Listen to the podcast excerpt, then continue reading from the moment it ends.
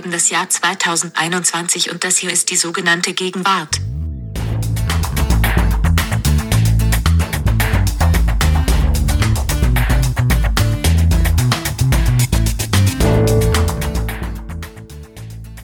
Herzlich willkommen zur neuen Folge von Die sogenannte Gegenwart.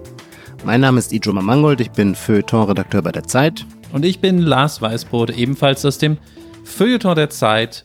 Jede Woche sprechen wir beide hier über die brandheißen Fragen der Gegenwart, so heißt ja auch unser Podcast. Und diese Woche wollen wir über etwas sprechen. Naja, was könnte gerade brandaktueller, was könnte jeden Tag brandaktueller sein als die Börse? Wir wollen über die Börse sprechen.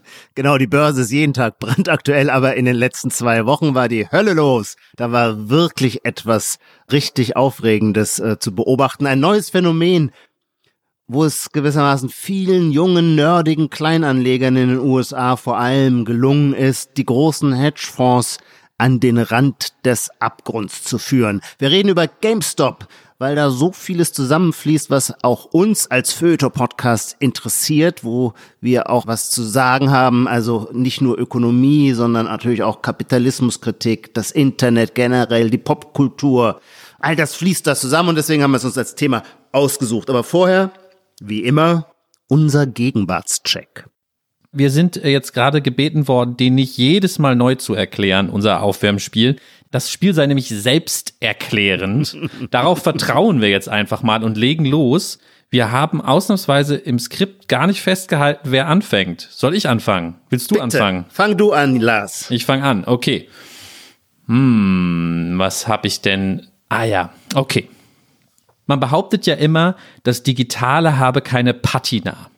Ja kann vielleicht noch andere Begriffe dafür einsetzen. Patina scheint mir gerade der beste zu sein, dass das mangelt, das mangelt der digitalen äh, Sphäre. Das stimmt aber überhaupt nicht. Das Digitale hat seine eigene Patina und die ist natürlich sehr gegenwärtig. Wie soll es anders sein, wenn es die Patina des Digitalen ist? Und zwar, wenn man sich echte Memes anguckt oder Memes, wie sich immer beschwert wird, wie ich das besser aussprechen soll hier. Also wirklich, die so aus den Lava kreativen Schlünden von Reddit oder aus irgendwelchen Imageboards kommen, dann haben die eine ganz bestimmte Optik, das Bild. Auch der Text, der drauf ist. Nämlich es ist, ja, wie soll ich es beschreiben, sehr blurry. Ist, die Qualität Was ist, ist schlecht. blurry? Es ist ähm, nicht scharf, ja. Es hat Ah. so, eine, so eine, etwas daran ist kaputt an der visuellen Anmutung davon. Es wirkt auf eine Art alt. Das liegt daran, dass die meisten Bildmemes ähm, sich so verbreiten, dass jemand einen Screenshot macht und von diesem Screenshot dann wiederum macht jemand anderen Screenshot und postet den wieder. Und bei diesem Screenshot machen, soweit ich das verstanden habe, rechnet jedes Mal irgendeine Software das ein bisschen runter und komprimiert das. Und dadurch kriegt das so eine ganz eigentümliche Patina eben über die Zeit, die halt dafür steht, das ist ein echtes Meme, was schon oft sozusagen weiter gescreenshottet wurde. Es gibt sogar, das habe ich jetzt nachgeguckt, ich habe kein Wort dafür gefunden, wie man das nennt, aber es gibt eine Website, die macht das sozusagen artifiziell. Also da kannst du ein Bild hochladen und dann sieht es danach so aus, als wäre es schon zehnmal gescreenshottet worden oder hunderttausendmal. Das ist mein Vorschlag für den Gegenwartscheck. Es hängt ein bisschen davon ab, ob das, was mir schwerfällt zu beschreiben, diese Optik, ob du die schon mal gesehen hast im Netz, ob du weißt, was ich meine. Es hängt nicht davon ab, denn ähm, deine Beobachtung lässt mich vor Neid erblassen. Ich finde die wirklich total brillant. Ich selber bin kein besonders visueller Typ, das heißt, sowas fällt mir auch immer schwer, fällt mir kaum auf.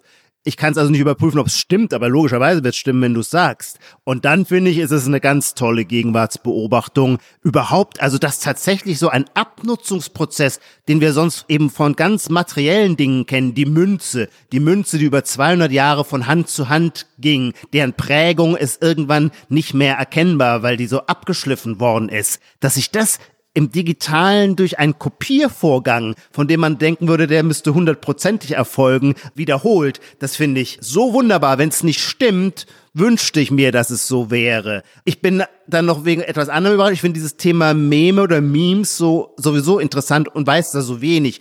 Wollte eh mal gerne mit dir darüber reden. Das ist jetzt eigentlich der richtige Punkt. Aber ich hätte gedacht, dass, ja, ich hätte gedacht, dass das quasi schon so eine Industrie ist, wo man wie bei den Emojis äh, dass man die quasi immer so irgendwo abruft, wo die quasi in 1A-Qualität gestochen scharf vorrätig sind und sie dann einfügt, aber dass Memes es schaffen, so viral zu gehen, ohne vorher quasi einem industriellen Standard zu genügen, weil sie erstmal nur quasi von Privatkopierern am Laufen gehalten werden, das war mir gar nicht klar. Das ist aber ja noch viel aufregender.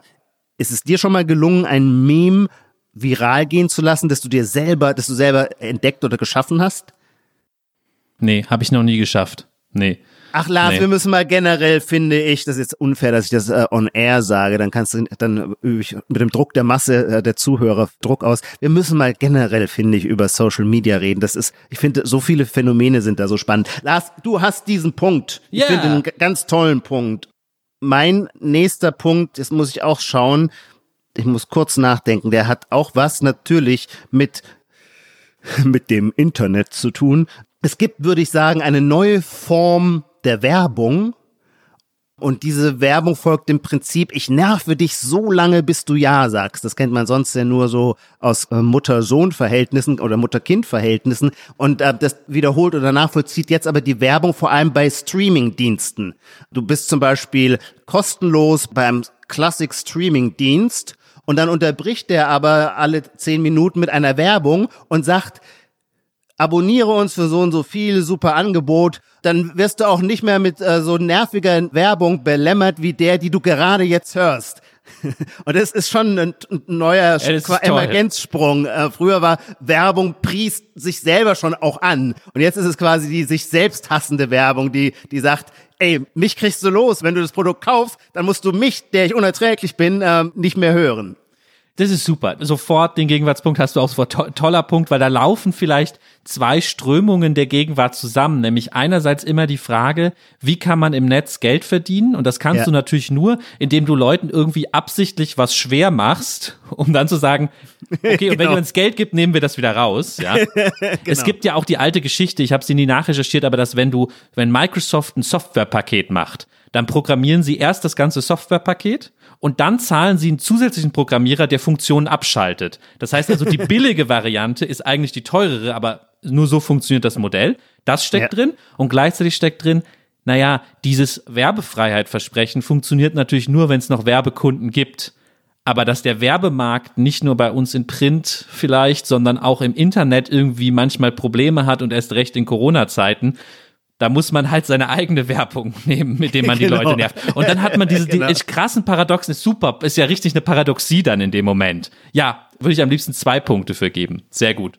Danke sehr. Gute Punkte heute, okay. Ich habe auch noch was aus dem Internet jetzt. Und zwar ist aber dieses Gegenwartsphänomen habe ich bisher nur an mir selber beobachtet. Das ist sozusagen reine Introspektion, ist aber manchmal nicht die schlechteste Evidenz. Ich nenne dieses Phänomen der geschlossene Brief.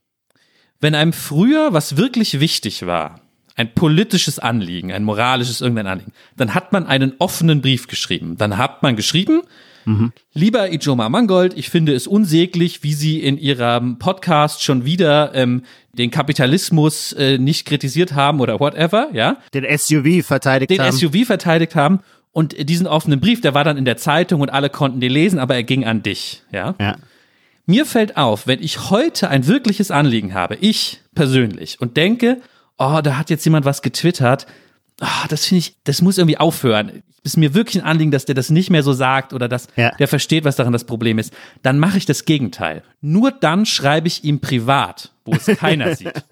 Weil wenn ich es ihm unten drunter öffentlich schreiben würde, dann bin ich ja nur noch ein Dude, der halt irgendwie Likes ja. will dafür, irgendwen zu kritisieren, aber mein echtes Anliegen dringt gar nicht durch.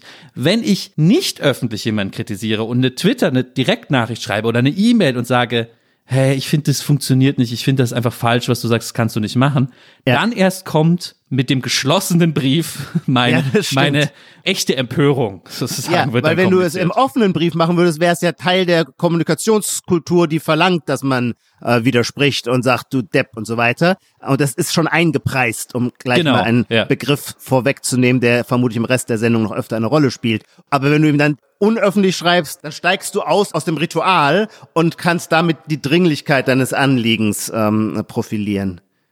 Ich habe es bisher natürlich nur an mir selber beobachtet, kommt mit der Sache, weil der Brief ist geschlossen. Ich weiß nicht, wie andere kommunizieren, aber ich würde es als Gegenwartspunkt vorschlagen. Ich gebe dir den Punkt sehr gerne. So viel Einhelligkeit heute. Er ist natürlich, also das muss ich dazu sagen, wir sind ja ein epistemologisch sehr aufgeklärter Podcast und ich muss dazu sagen, ich kann diesen Punkt nur vergeben in blindem Vertrauen, denn zum Wesen des geschlossenen Briefs gehört, dass er offensichtlich kein öffentliches Phänomen ist, das ich überprüfen könnte. Ich weiß nicht, wie oft Lars oder andere Leute geschlossene Briefe schreiben bei Twitter-Attacken. Auch du weißt es nicht, du weißt es nur von dir selber. Das heißt, du hast jetzt eigentlich ein privates Verhalten zu einem allgemeinen Gegenwartsphänomen erhoben. Oh, je länger ich darüber nachdenke, Lars, ich glaube, es wäre problematisch, obwohl ich heute wirklich sehr generös bin, aber ich glaube, es wäre problematisch, diesen Punkt zu vergeben, weil man dann zu Recht fragt, anhand welcher Indizien will denn der Punktrichter wissen, dass es berechtigt ist, diesen Punkt zu vergeben? Vertrauen. Vertrauen. Vertrauen und äh, kartesianische Introspektion. Nur in mich selbst hineingeschaut. Sehr gut, okay. Lass mir den Punkt, Ijoba. Danke. Ich bin wieder dran und ich muss sagen, ich weiß nicht, wie es dir geht, Lars. Ich finde den Gegenwartscheck in Zeiten des Lockdowns schon ziemlich schwierig, weil die meisten Gegenwartsphänomene sind ja solche, die, naja, dass man, man erlebt was, man geht raus, man geht unter Leute, man sitzt in der U-Bahn, denkt, was hat, hat denn der da gegenüber an oder so. Das alles gibt es nicht mehr. Deswegen ist man natürlich sehr stark auf Internetphänomene angewiesen, denn das ist unsere Kommunikation, die uns mit der Welt verbindet in diesen Wochen. Und man ist darauf angewiesen, auf unsere vielen tollen Zuhörerinnen und Zuhörer, die uns ähm, auf absolut liebenswürdige Weise, auch oft mit schönen Geschichten versehen, immer mit neuen, ihren eigenen Beobachtungen versorgen. Und die zapfe ich auch jetzt wieder schamlos an.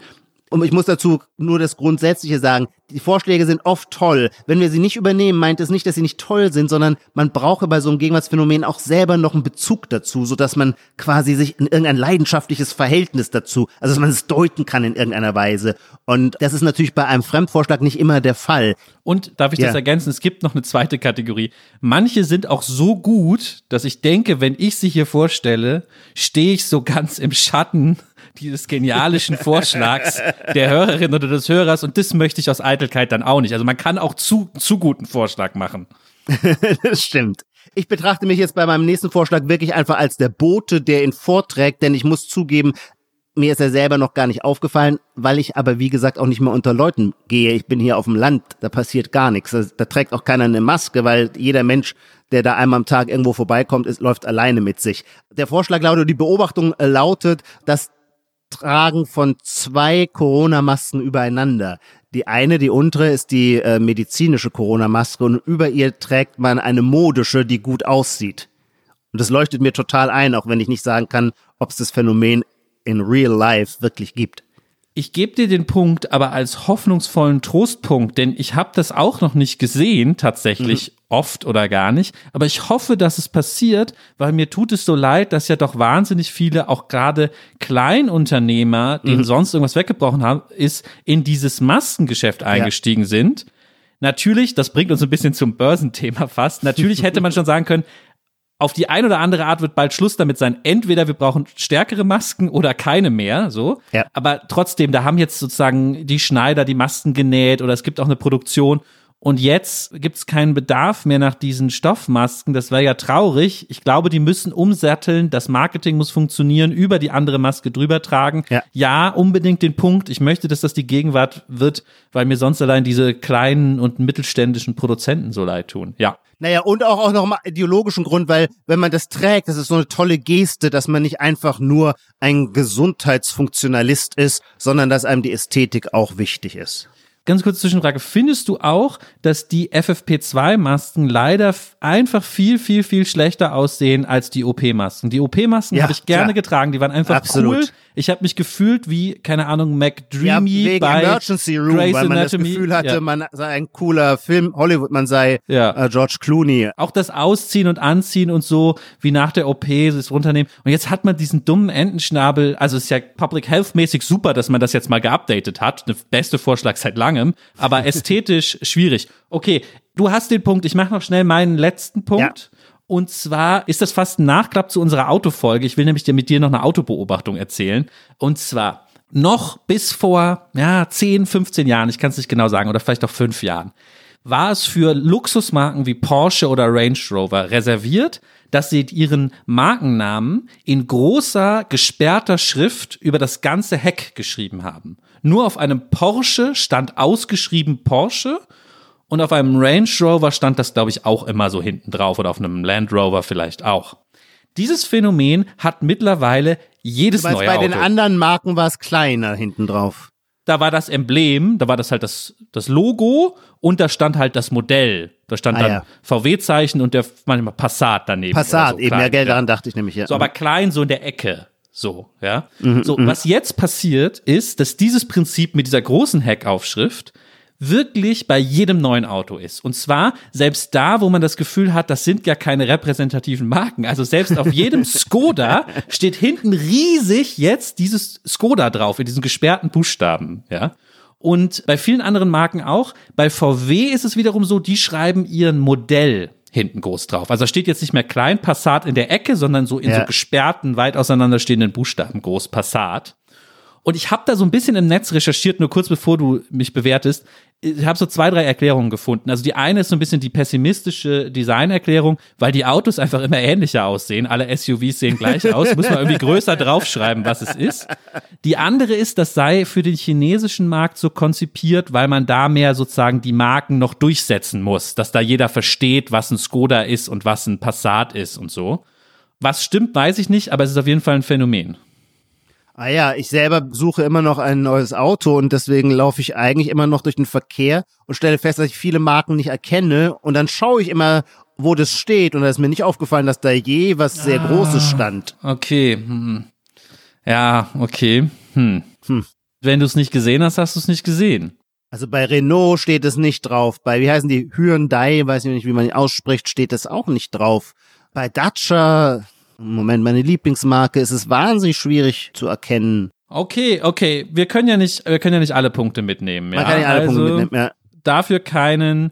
Für die anderen habe ich zwei Punkte und du hast noch einen Punkt, oder? Ich habe noch einen Punkt und ich äh, bin jetzt wirklich, glaube ich, total weit voraus äh, meiner Zeit, meinen Landsleuten, dir. Ich habe ja so einen leichten Fable für Korea und ein Freund von mir hat mich letzte Woche besucht, der, der ist Professor in Korea und gerade zurück hier gewesen. Und der erzählte mir etwas, von dem ich sicher bin, das wird dann bald hier auch ankommen. Die Koreaner sind ja vor allem auch, das ist eine popkulturelle Weltmacht. Die haben Softpower. Softpower, totale Softpower, genau. Laufen den Japanern der ehemaligen Kolonialmacht damit auch weit voran weg. Und zur Popkultur gehört in dem Sinne aber natürlich auch den hohen Stellenwert das Essen in Korea hat, Kulinarik im weitesten Sinne. Und es gibt quasi keinen Koreaner mehr, erzählte mein Freund aus Korea, der nicht sein Kaffee selber röstet. Also in der Pfanne selber rösten. Und wir haben ja in Deutschland natürlich auch schon seit 15 Jahren einen Kaffeekult. Aber das selber Rösten ist mir hier noch nie über den Weg gelaufen. Und das finde ich irgendwie dann eine ziemlich scharfe, gute Wendung. Total, den Punkt kriegst du sofort von mir, weil ich merke, wie uninformiert ich dann doch bin, weil ich dachte, alle Hipster rösten ihren Kaffee. Eine Hipster gibt's ja gar nicht mehr, hast du ja neulich geschrieben, aber alle trendbewussten Leute rösten ihren Kaffee. Aber offensichtlich weiß ich gar Ist nicht das richtig, so? was Rösten ist. Ich weiß gar nicht, was es Du ist. stehst dann mit der Pfanne da zu Hause und Wie, das röstest. macht man in der Pfanne. ja. Wie, aber ist das nicht, was die bei Dallmayr in der Werbung immer machen, in dieser Maschine? Nee. Ja, aber wenn du es zu Hause Ach machst, nee, das ist vermutlich. Malen. Entschuldigung. Ich habe Ach das so. mit Malen verwechselt. Okay, du merkst, ich habe bei diesen, bei diesen Food-Themen, ja, als Anwender, ich kann dir sagen, wo es den besten Flat White in Hamburg gibt, aber als Produzent, Heimproduzent vertraue ich da dir. Klingt super plausibel. Klingt super plausibel, dass in einem halben Jahr alle ihren Kaffee in der Pfanne rösten, ja. Und du hast alle drei Punkte. Super. Wir machen, müssen mal eine Korea-Folge machen. Das ist fast noch wichtiger als Social Media. Ja, aber das ist natürlich auch schwieriger, dass wir dann wirklich mit Alltagsbeobachtungen aufwarten können. Stimmt. Okay, kommen wir zum großen Thema diese Woche, ja. Ich muss mal kurz was vorweg schicken. Schon bevor es diesen Podcast überhaupt gab, habe ich so unglaublich gern mit dir, Ijoma, über Aktien und Börse geredet, weil ich mich da gar nicht auskenne und ich in einem Umfeld arbeite und lebe, wo zum Beispiel im Feuilleton, ja, wenn ich das verraten darf, du meist der Einzige bist, der in so einer hitzigen Diskussion irgendwann mal sagt, ja, aber die Aktienkurse sind so und so. Ich weiß nicht, ob die anderen sich alle nicht dafür interessieren oder ob nur du der bist, der darüber Lust hat, auch zu sprechen, ja. Und das fand ich immer interessant, weil es ein ganz anderes Level nochmal einzieht in jede Debatte, sei es in der Kneipe oder in der Redaktionskonferenz oder irgendwo. Und deswegen höre ich dir da so gerne zu. Und jetzt ist was passiert, wo ich dir zuhören muss, denn du musst mir da einiges erklären. Das Stichwort ist GameStop. Und das Stichwort ist Short Selling. Wer davon noch nie gehört hat, wir erklären das gleich nochmal, was los war, wenn das diese, dieses Ereignis nicht mitbekommen hat. Wir kommen da gleich drauf zurück. Mhm. Aber erstmal vielleicht, was ich jetzt gerade grundsätzlich erzählt habe, teilst du diese Beobachtungen? Naja, es stimmt total. Ich habe eine Schwäche für alle Börsenthemen. Das heißt aber natürlich überhaupt nicht, dass ich mich auskenne. Ich bin natürlich null ein Experte, aber ähm, es gibt ja auch viele Fußballfans, die sind auch keine Profitrainer oder Profispieler, aber wenn die samstags vor der Sportschau sitzen, brüllen die auch weil sie meinen, es besser zu wissen, so ungefähr. Und diese Haltung aus dem Fernsehsessel heraus, die Börse zu kommentieren und mit steilen Thesen aufzuwarten. Entschuldigung, Joma, ich stelle mir gerade vor, dass du vor so einem Börsenticker sitzt und immer, geh da, ran jetzt, ran jetzt, der steht genau. frei, der steht frei, der steht ganz frei. genau. Mann, so. du Depp, verkaufen! Man muss ja übrigens bei allen Börsensendungen, äh, ob auf YouTube oder so, äh, auch immer den Disclaimer bringen. Dies ist kein Anlagetipp. Ähm, sonst kann man juristisch in Teufels Küche kommen. Ich glaube, beim sogenannten Gegenwart ist es vielleicht nicht nötig, dass wir ausdrücklich darauf hinweisen, aber wir machen es zur Sicherheit doch dies ist kein Anlagetipp. Nein, genau, ich kenne mich nicht aus, aber es macht mir Freude. Und ich muss natürlich sagen, es macht mir schon auch in einer größeren Weise Freude, als Leute, die jetzt nie mit der Börse zu tun hatten. Ich habe 2010, glaube ich, mein erstes äh, Depot eröffnet und äh, seither Erfahrung gesammelt, vor allem auch schmerzhafte und blutige Erfahrungen. Und das ist das Tolle daran, weshalb ich jedem rate, und da braucht man nicht viel Geld, dazu kommen wir später auch noch, ich rate jedem ein Depot zu eröffnen und ein bisschen Spielgeld reinzulegen und das ernsthaft anzulegen, weil man unglaublich viel über sich selber lernt. Für mich ist die Börse ein, ein, ein Erkenntnismedium oder ein Medium der Selbsterkenntnis. Denn bei keinem anderen Thema bekommst du die Bilanz, die Quittung so klar, deine Selbstüberschätzung so klar präsentiert. Bei allen anderen Themen, wir wollen alle immer Rechthaber sein. Bei allen anderen Themen passiert dann irgendwas und dann drehst du das so, dass das World Trade Center ist eingebrochen. Klar, habe ich doch immer gesagt. Also all das, was vor deine Weltaussagen waren, werden durch das allerunwahrscheinlichste Ergebnis, Ereignis nochmal bestätigt. Corona bricht aus, egal in welchem Lager man ist, man fühlt sich in seinen eh immer schon vorgetragenen Meinungen bestätigt. Das funktioniert bei der Börse nicht, weil es eben am Ende ganz knallhart darum geht, bist du in der Lage, den Markt out to performen oder äh, bist du schlechter als der Markt? Und das ist überprüfbar. Wenn du einmal sagst, ich bin überzeugt, ich setze auf diese Aktie äh, und zwar in einem Zeitraum der nächsten drei Monate, dann kann man nach drei Monaten schauen, ob du recht behalten hast oder nicht. Und ich höre jetzt auch gleich auf, aber quasi so autobiografische, diese autobiografische Annäherung an die, an die Börse. Aber es hat äh, mich doch gelehrt zu begreifen, wie schlecht ich bin, wie dumm ich bin, wie wenig ich weiß, wie blind ich bin. Denn man kommt in der Börse ganz oft in eine Situation, wo man denkt, man hätte es raus und plötzlich hat man innerhalb von zwei Monaten 30 Prozent Gewinn gemacht. Und dann glaubt man tatsächlich, es läge an einem selber und der eigenen Kompetenz. Und dann kommt irgendwann eine andere Phase und da lösen sich die ganzen Gewinne wieder in Luft auf. Und das lehrt einen nicht beten, aber doch bescheiden werden. Und diese Form der Selbstbeobachtung verbinde ich eben auch mit der Börse.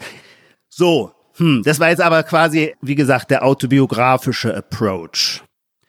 Da kommen wir später vielleicht nochmal zurück. Jetzt wenden wir uns mal direkt GameStop zu. Genau, wir kommen da später nochmal dazu. Ich will dich auch nochmal fragen, ob ich jetzt wirklich mein äh, Jeans-Sparbuch vom Knacksclub irgendwie auflösen soll und tatsächlich ein, ein Konto eröffne. Ich finde es gut, dass du gesagt hast, trotzdem ist das hier Feuilleton. Wir geben, wir geben keine Anlagetipps. ich habe schon Angst, dass das SWAT-Team der BaFin gleich diese, diesen Podcast-Raum stürmt, weil wir das irgendwie nicht dürfen. Wir müssen aber jetzt einmal kurz den Anlass erklären. Vor ein paar Tagen habe ich Folgendes gelesen. Ein amerikanischer Hedgefonds hat das haben dann Insider berichtet, habe ich gelesen. Die Hälfte seines Vermögens, 6 Milliarden Dollar, verloren. Warum hat er so viel Geld verloren? Weil sich im Internet, wir haben am Anfang schon darauf hingewiesen, Internet sehr wichtig in diesen Tagen, ja, weil sich im Internet, im Forum Reddit, viele User zusammengeschlossen hatten, um gegen diesen Hedgefonds gemeinsame Sache zu machen. So, so formuliere ich es jetzt mal. Ja. Im Mittelpunkt steht dabei die Aktie einer jetzt erstmal unspektakulären Firma, die man vielleicht vorher gar nicht kannte, die heißt GameStop, deswegen heißt dieser ganze Vorfall auch GameStop. Was ist GameStop? GameStop ist eine Ladenkette für Computerspiele und Konsolen. Äh, ich weiß gar nicht, ich weiß gar nicht, ob das in Deutschland, ob die in Deutschland auch so heißen. Und da kann man sozusagen in die Shopping Mall gehen und sich da irgendwie das neue Call of Duty kaufen. Warst du früher selber mal in dem Laden? Ehrlich gesagt, peinlicherweise weiß ich gerade gar nicht, ob die in Deutschland auch so heißen oder ob das in Deutschland so. einen anderen Namen hat. Ich habe so einen Laden jetzt vor Augen, aber ich glaube, der heißt auch GameStop. Ja, ja. Und die Aktie dieses Händlers ging plötzlich krass durch die Decke. So, das, das hat man irgendwie mitbekommen. Die hatte riesige Kursgewinne und alle waren total aufgeregt. Es war äh, äh, sowohl im Internet als auch an der echten Wall Street, ja, so bei den Hedgefonds. Irgendwas war ganz Komisches passiert. Das habe ich mitgeschnitten und dann checkte man auch schnell, hier geht's um die ganz großen Fragen. Du hast es schon angedeutet. Es geht um die ganz großen Fragen nach Kapitalismus, nach dem, wie fair er ist, nach dem, wer das Sagen hat, nach dem, worin sich Wert eigentlich wirklich bemisst. Das ist ja sozusagen auch Ja. die grundsätzliche Frage, die mir dahinter steht. Bis heute habe ich nicht so ganz verstanden, was genau passiert war. Deswegen Ja. musst du mich jetzt nochmal da durchführen und nochmal von vorne mir erklären, was war bei GameStop passiert. Ja, ich glaube, es ist tatsächlich ganz wichtig, äh, in dem Fall wirklich von vorne anzufangen, weil das die Dinge auch noch mal ein bisschen anders gewichtet. Es ist ja generell bei der Börse so, dass immer die Zukunft gehandelt wird. Ähm, also künftige Gewinne bestimmen die aktuellen Preise.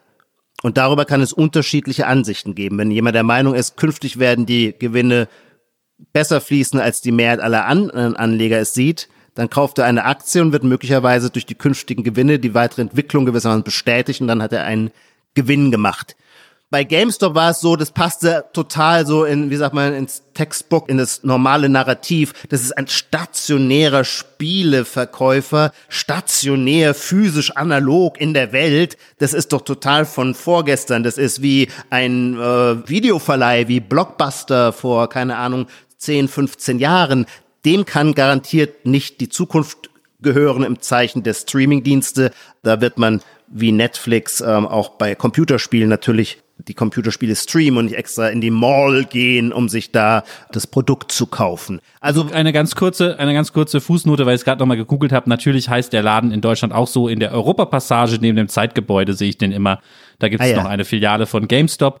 Und ähm, was du gesagt hast mit dem Streamen, da ist das Stichwort natürlich die Plattform äh, Steam, die schon seit Jahren es etabliert hat, dass ich eigentlich Spiele auf dieser Plattform äh, runterlade oder über diese Plattform betreibe und in keinen Laden mehr laufen muss. Ja, bitte, Genau. bitte fahr fort. Und wenn das die Story ist, dann ist irgendwie klar, dass keiner mehr ein Pfifferling auf äh, GameStop setzt. Und deswegen dümpelte, sagen wir mal, Ende 2019, fangen wir da die Geschichte jetzt mal an, der Kurs bei Jetzt muss ich alle Zuhörer für den Rest der Sendung darum bitten, mit Zahlen, bei, bei mir kann man sich darauf verlassen, wenn ich eine Zahl bringe, wird sie nicht stimmen. Der lag irgendwie bei drei oder fünf Dollar.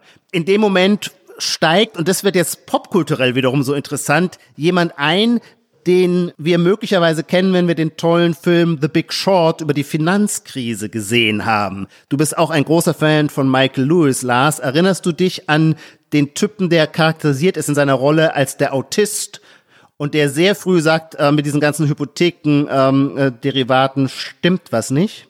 Ja, natürlich. Im, also das Buch ist von Michael Lewis. Im Film spielt äh, Christian Bale ihn. Genau, und der heißt, glaube ich, Burr, kann das sein, im, Oh, im das echten Leben. Also ja. die Vorbildfigur, die es gab, die reale Figur heißt, glaube ich, Michael Burr. Und Michael Burr fand schon Anfang 2020, dass die GameStop-Aktie möglicherweise unterbewertet ist. Ich weiß nicht, ob er der Meinung war, dass sie ein super Geschäftsmodell hat, aber ich glaube, er brachte unter anderem die Überlegung rein, dass die eine Kooperation mit Microsoft haben und mit vier oder drei Dollar oder wo immer da der Kurs stand, sei, sei das Unternehmen eindeutig unterbewertet und er kaufte Positionen von GameStop. Nun passiert etwas Interessantes, nämlich eine Verschränkung quasi des Börsengeschehens auf der einen Seite und Social Media auf der anderen. Du hast schon erzählt von den Reddits, von diesem Unterforum, das den Namen trägt, Wall Street Bets, wo plötzlich viele junge Leute sich über ihre Kleininvestments austauschen. So wie man sich sonst auf Facebook über oder auf Instagram über eine neue Beauty-Linie austauscht. Und zwar, wie kann es dazu kommen? Und, und das finde ich, jetzt, das finde ich ganz toll. Jetzt spielt sogar die Pandemie nämlich eine Rolle.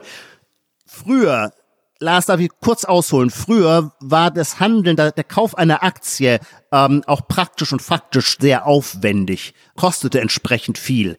Diese Kosten sind durch zunehmende Computerisierung des Aktienhandels total zurückgegangen bis zuletzt, also mein Depot bei der Deutschen Bank, da zahle ich immer noch äh, äh, 9 Euro irgendwas, wenn ich eine Aktie kaufen will. Aber seit einigen Jahren gibt es neue Anbieter. Der berühmteste ist Robinhood, dessen Devise lautete Demokratisierung des Aktienhandels. Und Demokratisierung ist hier ganz materialistisch auch zu verstehen die Kosten drücken und da kann man Aktien kostenlos handeln. Ähm, das war schon vor der Pandemie ein großer Erfolg, aber als die Pandemie ausbrach und wir alle im Lockdown saßen, stellte sich heraus, dass die jungen Leute nicht einfach nur Netflix bingen, sondern auch wie verrückt bei Robin Hood mit Aktien handeln. War ja auch ein toller Moment. Wir hatten den Crash, die Aktienkurse waren im Keller. Wer da dann mutig genug war, mit gewissermaßen der Verwegenheit und Unschuld der Jugend kühn in das fallende Messer zu greifen, der konnte dann innerhalb kürzester Zeit große Gewinne machen. So. Diese jungen Leute haben, sind aber natürlich alles Social Media Junkies. Das heißt, die wollen sich über das, was sie tun, auch austauschen. Und Robin Hood befeuert es auch, indem es so Elemente, die wir aus Social Media kennen, in seine App, das ist eine Handy-App, einbaut. Das heißt, wenn du zum Beispiel bei äh, Robin Hood, also wenn ich bei meinem Deutsche Bank, äh, Maxblue heißt das, glaube ich, eine Aktie kaufe, dann kommt danach, wir bestätigen den Eingang Ihres Auftrags. Vielen Dank im äußersten Fall. Bei äh, Robin Hood siehst du dann so einen Konfettiregen. Äh, wow, du hast deine Aktie gekauft. So, das heißt, das Ganze wird popkulturell halt so zugeschnitten, dass es in junge Kommunikationsformen äh, passt. Und deswegen tauschen die sich dann auch alle eben auf Wall Street Bets bei Reddit aus. Und dort passiert nun folgendes Phänomen, dass viele dieser jungen Leute eine persönliche, vermutlich so ein bisschen nostalgische Erinnerung an ihre eigene Jugend, als sie immer noch bei GameStop vorbeischauten, um die Computerspiele zu kaufen, äh, feststellten und aus dieser Form der Herzensbindung fanden, das kann aber nicht sein, dass GameStop-Kurse so niedrig sind. Also fingen die ersten äh, an zu kaufen. So. Das ist quasi der zweite Akt, wenn man so will das verstehe ich jetzt ja soweit doch. Die kaufen das und die Aktie steigt. Aber was ich da nicht verstanden habe, ist, wie kommt jetzt dieser andere Hedgefonds ins Spiel, der da so viel Geld verloren hat? Ja, jetzt wird's richtig geil du kannst an der Börse nicht nur auf steigende Kurse wetten. Ich finde das Wort wetten auch falsch. Also erstmal, wenn du einfach eine Aktie kaufst und weil du davon ausgehst, dass sie steigt, ist es natürlich auch eine Wette, wie jede Entscheidung in der Gegenwart, die auf irgendeine künftige Folge hofft, eine Wette ist. Aber es ist eigentlich ein, okay, das ist jetzt philosophisch, müssen wir hier nicht machen. Aber du kannst nicht nur auf steigende Kurse setzen, das ist das bessere Wort, sondern auch auf fallende. Da ist nur die Frage, wie machst du dabei einen Gewinn? Und zwar über das Verfahren des sogenannten Leerverkaufs oder im amerikanischen Short Selling. Eigentlich ein einfacher Vorgang. Wenn du überzeugt bist, dass äh, die BASF-Aktie oder die Bayer-Aktie so eine riskante Aktie zurzeit, weil die mit ihrer Monsanto-Ankauf ähm, so ins Strudel gerieten. Wenn du sicher bist, dass das eine scheiß Idee war äh, und die Bayer-Aktie geht runter, dann kannst du dir die Aktie von jemandem leihen, der sie besitzt. Dem zahlst du eine kleine Leihgebühr sagen wir, keine Ahnung, die Bayer-Aktie wird jetzt vielleicht bei 55 Euro sein, der leiht dir die Aktie und du verkaufst sie an jemand anderen und kriegst dafür 55 Euro. In vier Wochen musst du die Aktie an den Leihgeber zurückgeben. Du gehst aber davon aus, dass in vier Wochen der Bayer-Kurs bei 49 Euro sitzt, äh, liegt. Und dann kannst du die Aktie in vier Wochen am Markt neu kaufen für 49 Euro und die Differenz von den 55 zu den 49 Euro ist dein Gewinn abzüglich der Leihgebühr. Und dann erstattest du dem, der seine Aktie an dich verliehen hat, die Aktie zurück und du hast selber äh, die 6 Euro Gewinn eingestrichen. Das nennt man einen Leerverkauf. Große Hedgefonds sind darauf programmiert oder es gehört zu ihren Aufgaben quasi im Markt nach schwachen Playern zu suchen, von denen sie der Meinung sind, sie seien überbewertet und dann gehen die Short gegen diese Unternehmen. Und das ist eben auch GameStop passiert. Jetzt ist es aber so, wenn plötzlich eine neue Dynamik entsteht, weil lauter junge Leute, die vorher keiner auf dem Bildschirm hatte, äh, sich in GameStop verlieben und diese Aktie kaufen, und die Hedgefonds und alle, die short gegangen sind auf GameStop, stellen fest, die Kurse fallen nicht, wie sie gehofft hatten, sondern sie steigen. Und das Datum ihrer Rückzahlung, denn es gibt immer ein festes Datum, wenn du die geliehene Aktie ihrem ursprünglichen Besitzer rückerstatten musst. Dieses Datum rückt immer näher. Dann müssen sich die Shortseller am Markt unter steigenden Preisbedingungen wieder eindecken mit der Aktie. Indem sie das tun, steigt die Nachfrage nach der Aktie und damit auch der Preis. Und dann kommt quasi eine enorme Dynamik ins Spiel. Und die Shortseller kriegen die Panik, weil sie die Sorge haben, nicht mehr an genügend Aktien ranzukommen. Das heißt, sie kaufen um jeden Preis. Und dann hast du eben diese Kursbewegungen, die wir vor zehn Tagen äh, beobachten konnten. Das ist der Short Squeeze.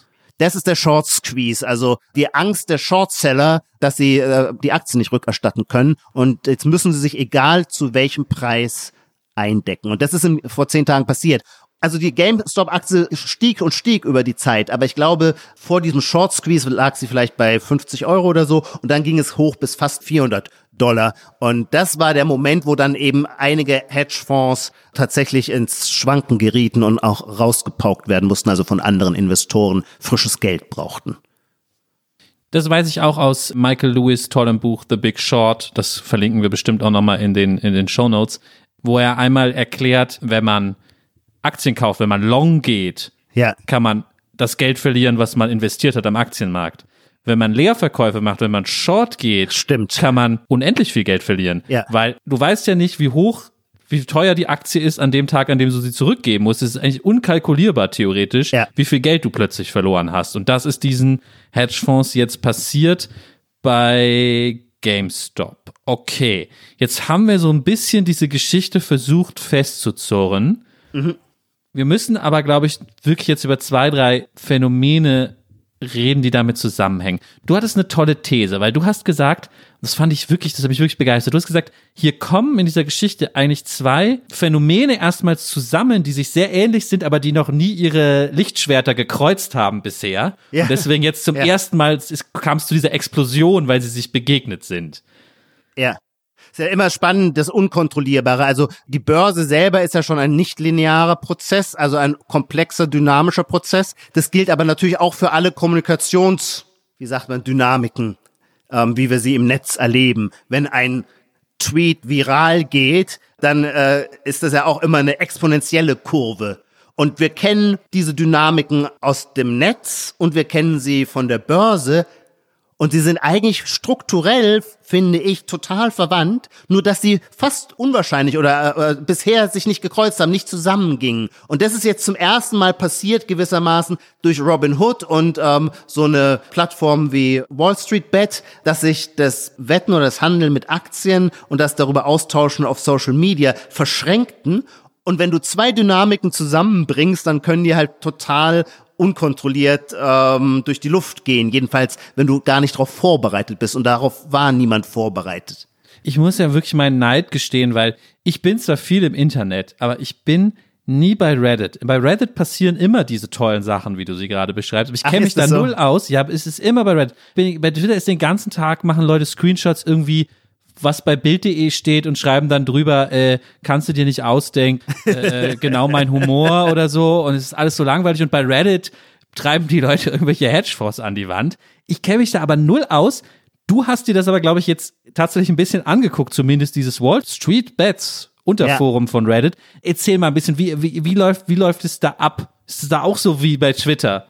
Naja, jedenfalls, die bringen natürlich, ich kannte den Ausdruck vor kurzem noch gar nicht. Hatte dich, Lars, dich hatte ich kürzlich mal gefragt, ähm, weil ich deine eigene Twitter-Kommunikationsakte und ihre Followerschaft äh, so faszinierend fand. Vor allem auch, die haben so einen anderen Humor, wie die immer auf deine Tweets reagieren und äh, ich finde den sehr cool, diesen Humor und ich wollte irgendwie das genauer begreifen. Da hast du gesagt, na, weißt du auch nicht, das ist halt irgendwie so, so eine Lingo. Und ich hatte den Ausdruck noch gar nicht gehört. Lingo. Ah ja, okay, also eine spezifische gewissermaßen, wie sagt man, idiosynkratische Sprache, die sich ausbildet in einer Community, die sich untereinander über einen bestimmten Code verständigt, ja? Oder wie würdest du Lingo definieren?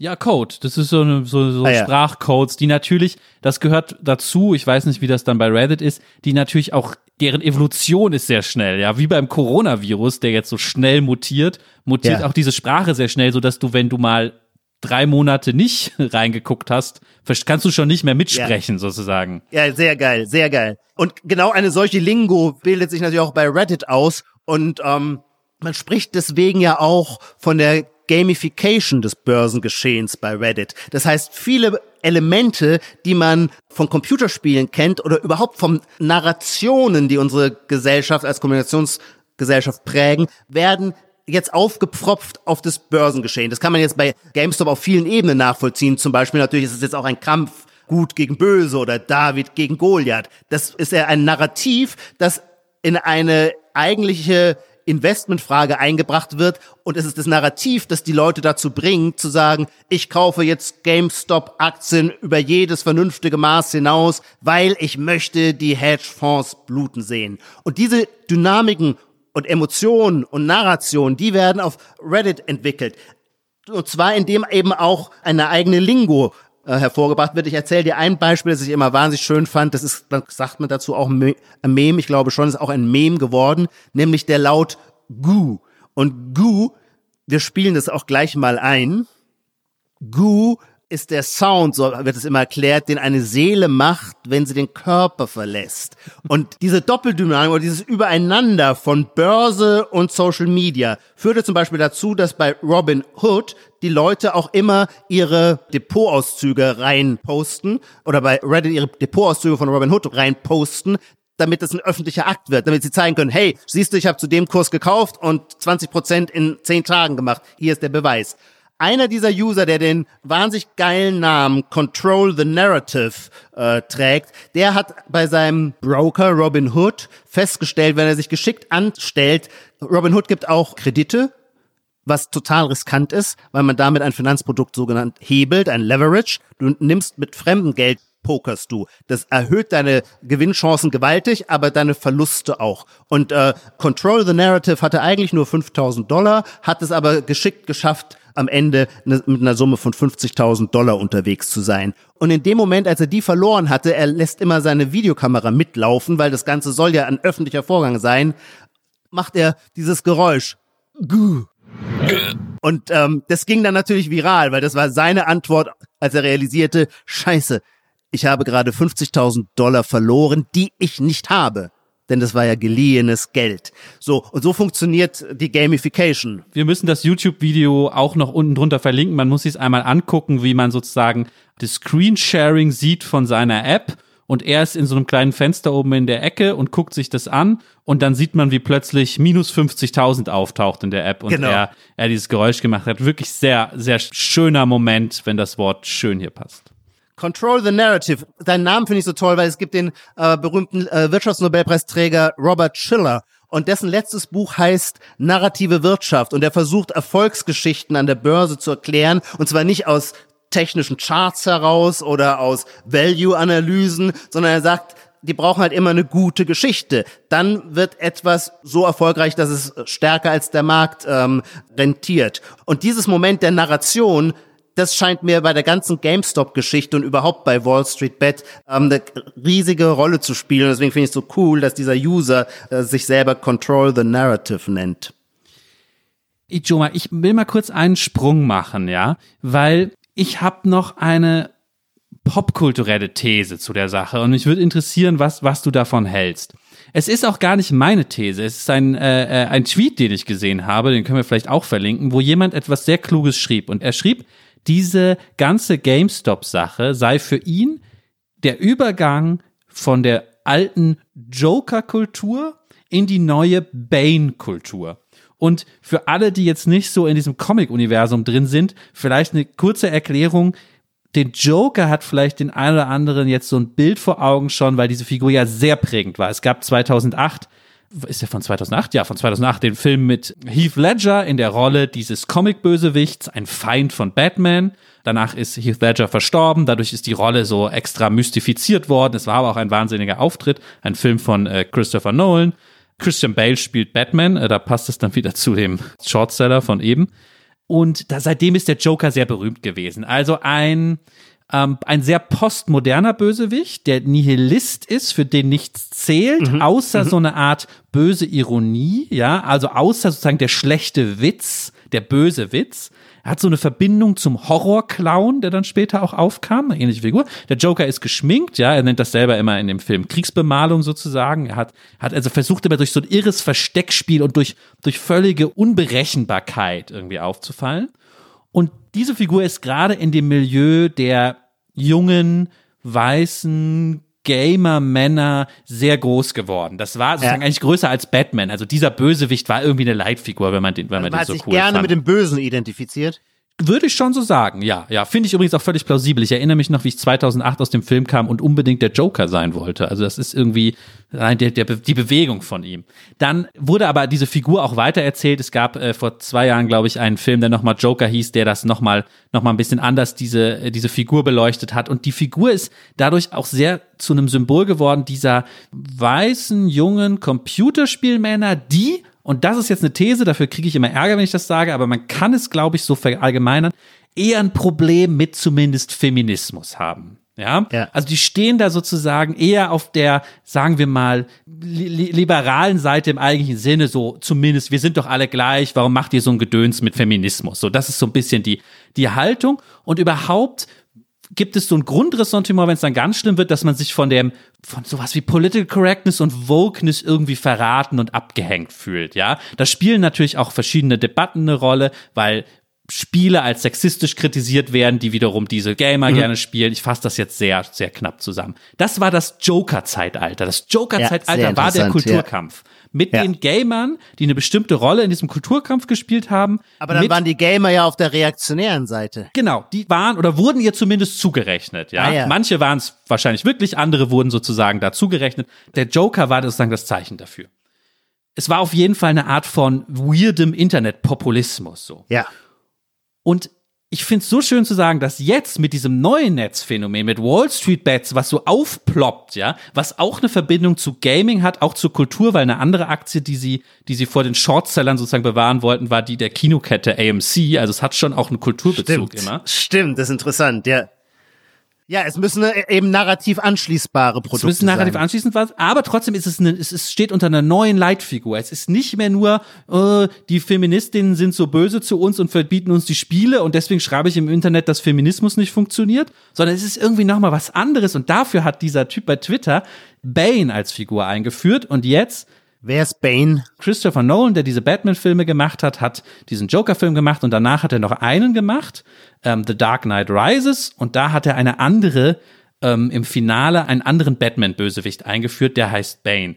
An Bane denkt man auch oft in letzter Zeit, weil er damals immer so eine Maske getragen hat und immer nur durch diese Maske gesprochen hat, wo, was natürlich auch sehr gegenwärtig jetzt wirkt. Vor allem aber hat Bane in diesem Film einen so Occupy Wall Street super vulgären Anti-Wall Street Populismus gefahren. Also der Bösewicht in diesem Film wollte die, die Unterschicht von Gotham, ja, der Stadt von Batman, immer gegen die Finanzelite aufbringen. Ja, das war sozusagen ja. ein Narrativ dieses Films, was Bane vertreten hat. Und das passt natürlich jetzt als Comicfigur zu diesen Leuten da bei Wall Street Bets, die ja zumindest manche auch aus so einem Ressentiment gegen die großen Hedgefonds in diese Wetten eingestiegen ja. sind, ja. Vielleicht um mal klar zu machen, was das neue Bane-Zeitalter ist, eine ganz kurze Szene aus dem Film äh, The Dark Knight Rises äh, von oh, Christopher ja. Nolan. Vielleicht sage ich vorher noch kurz, dieser Comic-Superwicht Bane ist in Gotham und überfällt die Börse, überfällt die Wall Street von Gotham. Ähm, die eigentliche Börse, das Gebäude mit seinen ähm, Goons läuft er da rein mit Maschinenpistolen und alle sind ganz eingeschüchtert und er mit ist so ein riesiger Muskelberg mit seiner Maske steht jetzt auf dem Parkett, ja, und die Trader um ihn herum. Mhm. Und ähm, jetzt spricht er in dieser Szene mit einem der Trader. It's a stock exchange. There's no money you can steal. Really? And why are you people here? Das war's schon. Mehr wollte ich nicht als diesen Dialog. Der Trader fragt Super. ihn, ja. das ist eine Börse. Sie können hier kein Geld stehlen. Und Bane sagt, warum seid ihr dann hier? Und äh, sozusagen niedrigschwelliger geht ja Wall Street Kritik eigentlich gar nicht mehr, wie Christopher Nolan das in seinem Film gemacht hat. Und ich sehe jetzt diesen Bane als Zeichen dieser Reddit-Leute, die irgendwie ja. sich gegen die ganz Großen an der Wall Street wehren wollen. Absolut, nee, so wurde das ja auch äh, GameStop dann erstmal rezipiert namentlich, also ich kann es ja vor allem hier auch in Deutschland äh, beobachten, viele sahen quasi ihre größten ich wollte jetzt sagen, in feuchten Trauma, das ist eine so abgedroschene Phrase, nicht wahr, Lars? Die dürfen, darf man eigentlich nicht mehr sagen. Also ihre heißesten Sehnsüchte, antikapitalistische Sehnsüchte bestätigt, quasi, was Occupy Wall Street nach der Finanzkrise nicht gelungen war, passiert jetzt mit den eigenen Mitteln der Wall Street. Da werden den großen Jungs der Hedgefonds, wie sagt man, die Hosen ausgezogen. Und ähm, da ist was dran, ja. Wir haben ja eh schon gesehen, es geht die ganze Zeit nur um Narrative. Und dann ist aber immer die Frage, wie deutet man die Narrative oder welche Geschichte wird wirklich erzählt? Ich hätte als erstes mal gesagt, ja, ja, ja, in der Tat, da gibt's einen Anti-Wall Street-Affekt. Der kommt aber nicht, und das scheint mir so entscheidend zu sein, der kommt nicht aus einer linken, antikapitalistischen Ecke, sondern es ist gewissermaßen kapitalistische Kapitalismuskritik. Die Jungs, die da unterwegs sind, und das kann man dann auch auf YouTube, gibt's unendlich viele Shows oder wie nennt man das? Ja, Leute, die das Geschehen kommentieren und einordnen, junge Leute, die da voll bei der Sache sind, die haben alle ein erstaunlich also die kämpfen eigentlich alle für freie Märkte, aber für faire freie Märkte. Und für die sind die großen Instis, wie man die institutionellen Anleger in Deutschland gerne nennt, die großen Instis sind solche, die qua ihrer Marktmacht und mit unlauteren Mitteln den fairen Wettbewerb verunmöglichen. Also die klassische Occupy Wall Street, die klassische Kapitalismuskritik würde ja generell sagen, wir wollen nicht mehr, dass mit Kapital Gewinne gemacht wird. So sehen das die äh, Reddit-Leute nicht. Die wollen es aber auf eine faire Weise haben. Die sind viel stärker geprägt. Das haben wir in Deutschland oder in Europa, glaube ich, auch nie ganz begriffen. Deswegen haben wir auch manches an Trump nicht ganz begriffen. Nach der Finanzkrise konnte man zu Recht fragen, warum hatte das so wenig Folgen? Da hat es ein ganzes System, gar keine Frage, alles gegen die Wand gefahren und der Steuerzahler musste dafür bluten. Wie kann es sein, dass dieses System sich fast ohne Veränderung erstmal fortsetzt?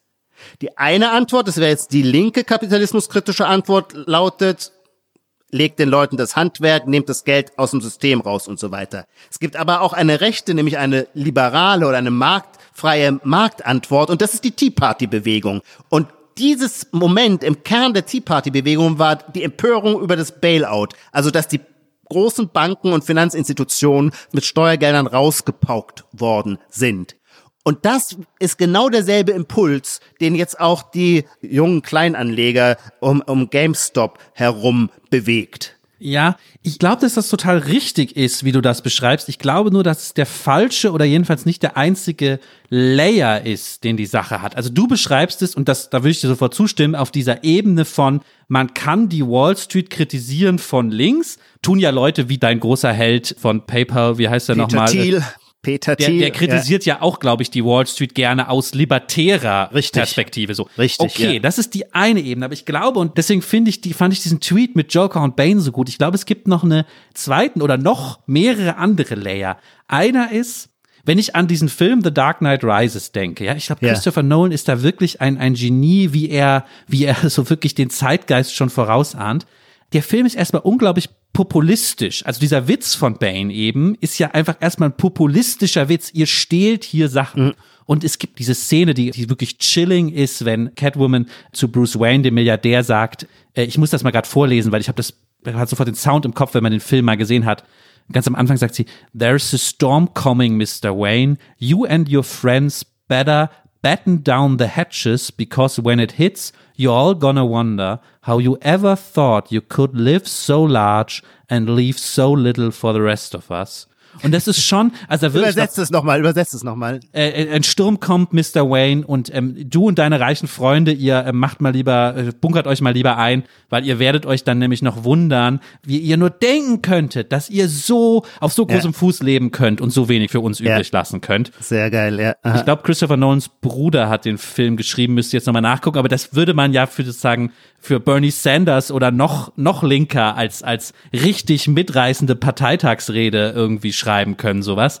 Ja. Und was ist daran? Naja, es ist der Populismus. Das ist die andere Ebene. Ja, Populismus versus ja, zentristisches, linksliberales Rumgeeier. So, das, das ist, das ist sozusagen die Bewegung, die ich hier sehe. Erstmal, ob die Absolut. jetzt libertär sind oder links, erstmal sind die Populisten bei dem. Absolut. Deswegen kam es ja auch äh, danach zu einer interessanten Koalition, nämlich äh, der Star der linksliberalen Demokraten, Alexandra äh, Octavio Cortez. Ich hoffe, ich habe ihren Namen richtig ausgesprochen. AOC, man sagt immer nur AOC, deswegen muss ich immer nachdenken, wie sie wirklich heißt. Äh, hat sich, ach so, diesen wichtigen Punkt haben wir noch gar nicht gesagt und der war entscheidend. Wirklich, die GameStop-Geschichte ist unglaublich geil. Das ist jetzt schon ein fertig geschriebenes Drehbuch, weil da si- passieren so viele Dinge. Was passierte letzte Woche oder vor zehn Tagen an, an dem Mittwoch, glaube ich, war es? Robin Hood Der Broker, über den die meisten dieser Aktienkäufe liefen, erklärte, man könne über ihn keine GameStop-Aktien mehr kaufen. Riesige Empörung. Und zwar warum? Naja, die Geschichte war absolut zwingend, so stand sie auch in allen Zeitungen. Der Broker Robin Hood wickelt seine Geschäfte ab über sogenannte Market Maker. Die Firma, die diese, also Market Maker meint real die Käufer mit dem Verkäufer eines Papiers zusammenzubringen. Diese Firma gehört einem Finanzunternehmen, das seinerseits den Hedgefonds mit Geld versorgt hat, der durch den äh, Short Squeeze in Bedrängnis geraten war. So, ich wiederhole das nochmal, weil die Geschichte so krass unglaublich ist. Es gibt eine Finanzinstitution, äh, die für Robinhood die äh, Wertpapiergeschäfte abwickelt im Hintergrund, im Backoffice. Das ist alles völlig redlich und normal und korrekt. Und diese Finanzinstitution hat als der Melville, Melvin, glaube ich, heißt der Hedgefonds, der ins Trudeln geriet mit seiner Short-Selling-Strategie, als der kurz davor war, Konkurs zu gehen, hat er die mit irrsinnigen Billionen Geld versorgt. So, paar Tage später erklärt Robinhood, man kann keine GameStop-Aktien mehr kaufen. Das heißt, wenn man die nicht mehr kaufen kann, kann der Kurs auch nicht mehr steigen. Das heißt, für die äh, Hedgefonds war das wie ein, eine rettende Handlung und deswegen gab es sofort das naheliegende Verdacht, oh, da hat sich die Wall Street, eine äh, Krähe hackt der anderen kein Auge aus, haben die sich zusammengetan und versuchen die rebellischen Kleinanleger auszuschalten. Und das hat große, große Empörung, und zwar parteiübergreifend hervorgerufen. AOC war außer Rand und Band zum ersten Mal, dass sie sich gewissermaßen für Geldanleger stark gemacht hatte. Das ginge gar nicht, was hier sei. Äh, hier zeige das System seine hässliche Fratze. Und auf der anderen Seite Ted Cruz, der Trumpist und äh, republikanische Senator aus Texas, wirklich ein Rechtsaußen äh, im äh, amerikanischen Senat, äh, stimmte ihr zu, und sagte das auch ausdrücklich, die waren einer Meinung und das hat es vorher noch nie gegeben. Und zwar eben genau unter diesem Aspekt, den du gerade angesprochen hast, den könnte man populistisch nennen. Warum könnte man ihn populistisch nennen?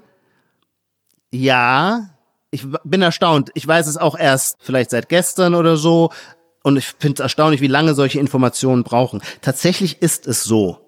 Das scheint mir mehr oder weniger klar zu sein, wenn ich kann es selber nicht beurteilen, aber ich lese jetzt kluge Artikel in der New York Times oder im Wall Street Journal. Robin Hood, soll ich das erklären? Das ist auch spannend.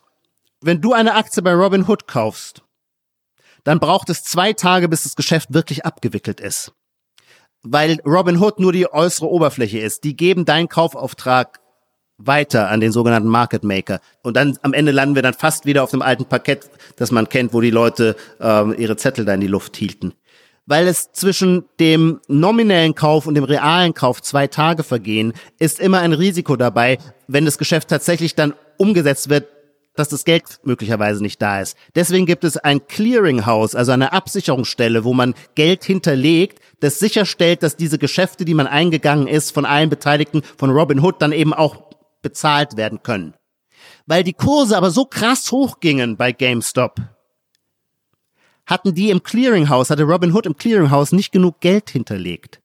Und deswegen mussten sie den Verkauf dieser Papiere unterbinden, bis es ihnen gelungen war, ich glaube, drei Billionen Dollar zu besorgen an frischem Geld, um das Geschäft fortzusetzen große Empörung, weil alle sagten, warum unterbietet ihr nur den Kauf dieses Papiers, aber nicht den Verkauf? Da spielt ihr doch den Hedgefonds in die Hände. Naja, da sagt der Tenef, heißt der junge Start-up-Gründer von Robinhood, dann sagt er, naja, weil äh, es ist sehr hart für jemanden, der verkaufen will, äh, wenn man ihm das nicht tun lässt, das stimmt. Aber jemanden daran zu hindern, ein Papier zu kaufen, ist nicht, nicht so ein harter Vorgang. Das heißt, ein erheblicher Teil des Narrativs, dass die böse Wall Street hier in einem bösen, in einem Kartell agiert, äh, dürfte sich eigentlich komplett in Luft aufgelöst haben.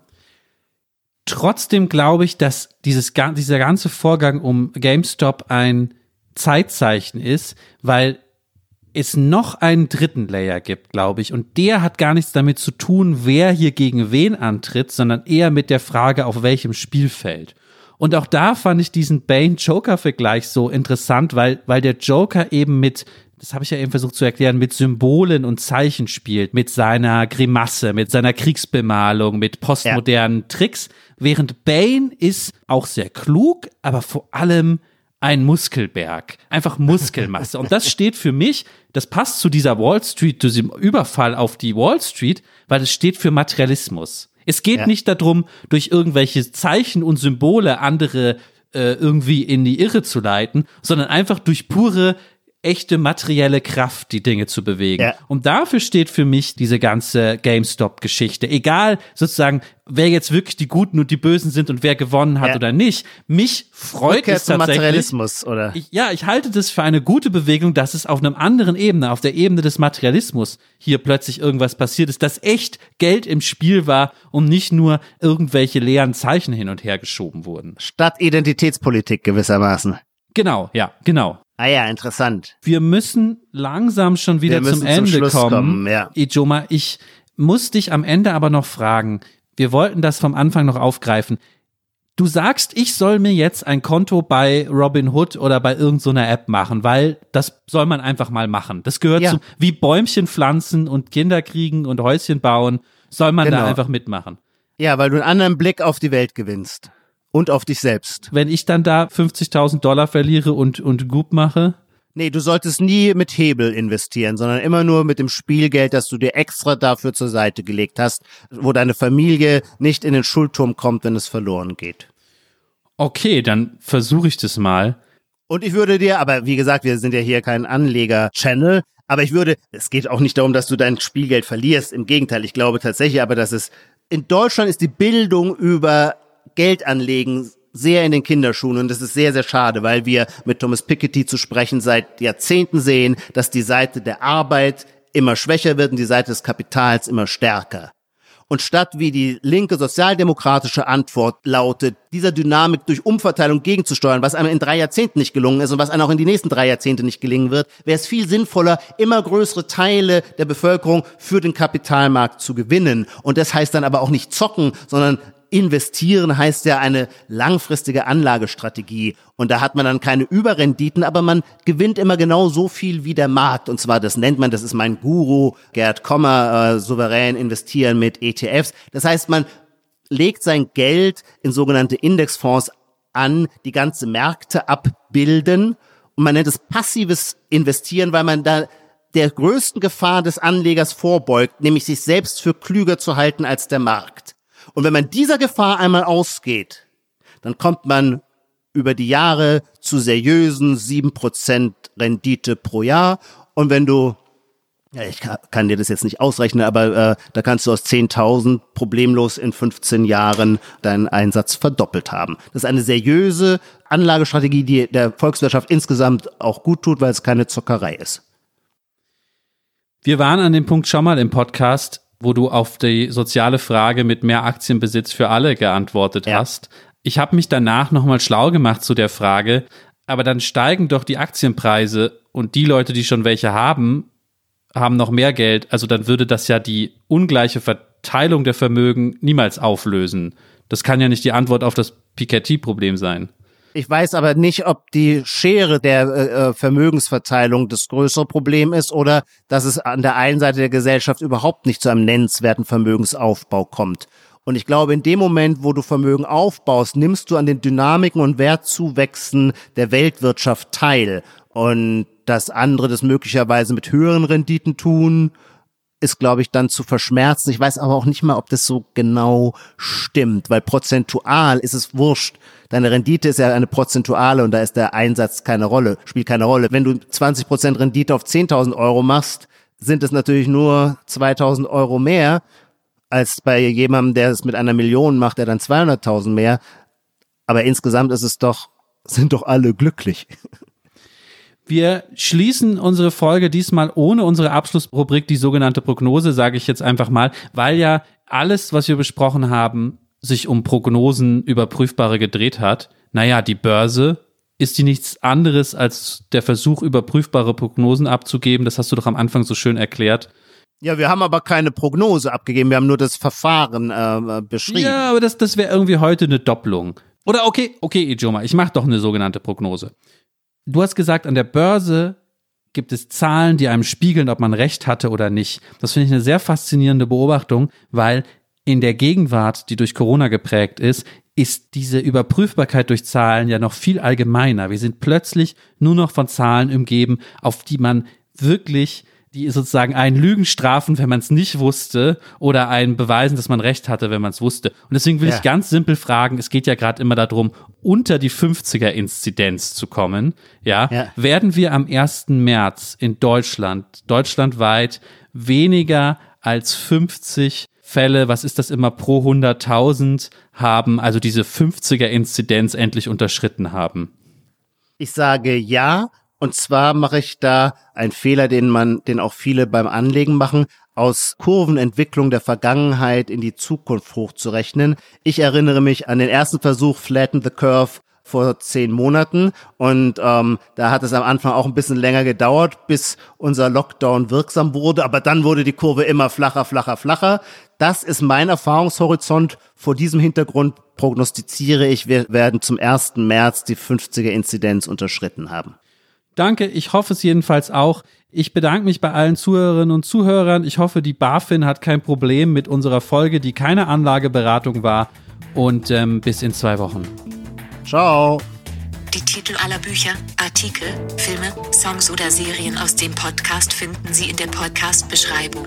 Bei Anregungen, Kritik und Lob schreiben Sie uns gerne an gegenwart.zeit.de.